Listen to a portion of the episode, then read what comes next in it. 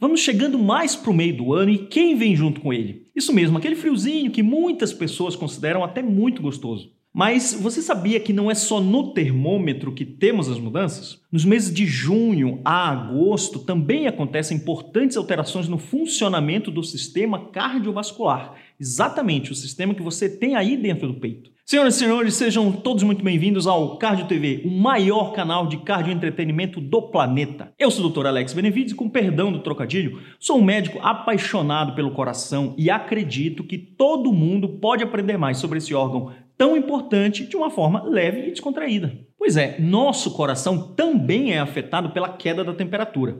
De acordo com estudos realizados, existe uma relação direta entre o inverno e o aumento de casos de internação por doenças cardiovasculares, como a arritmia. Além também de casos de morte súbita decorrente de infartos ou AVCs.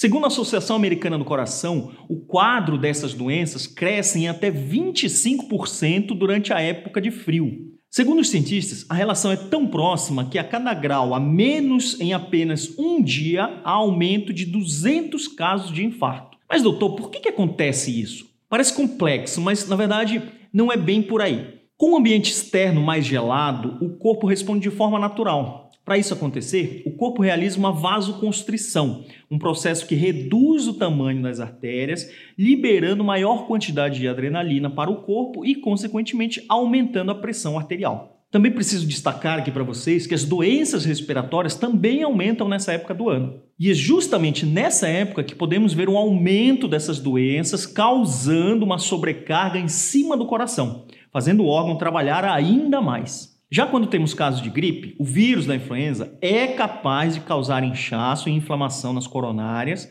liberando ou instabilizando as placas de colesterol, de ateroma, que podem bloquear o fluxo sanguíneo nessas artérias. Mas, doutor, então existe uma maneira de deixar o nosso coração quentinho, vamos dizer assim?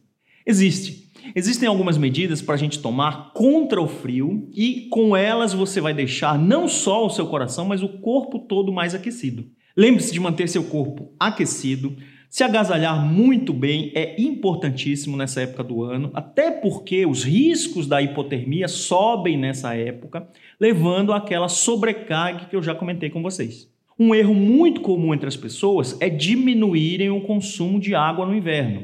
Mas preste atenção, a falta de líquido sobrecarrega o rim, fazendo com que a pressão arterial também suba. Por isso, é sempre importante estar em dia com a sua saúde cardiovascular. Viu como apenas a queda na temperatura pode causar problemas graves? A gente se vê na próxima. Tchau!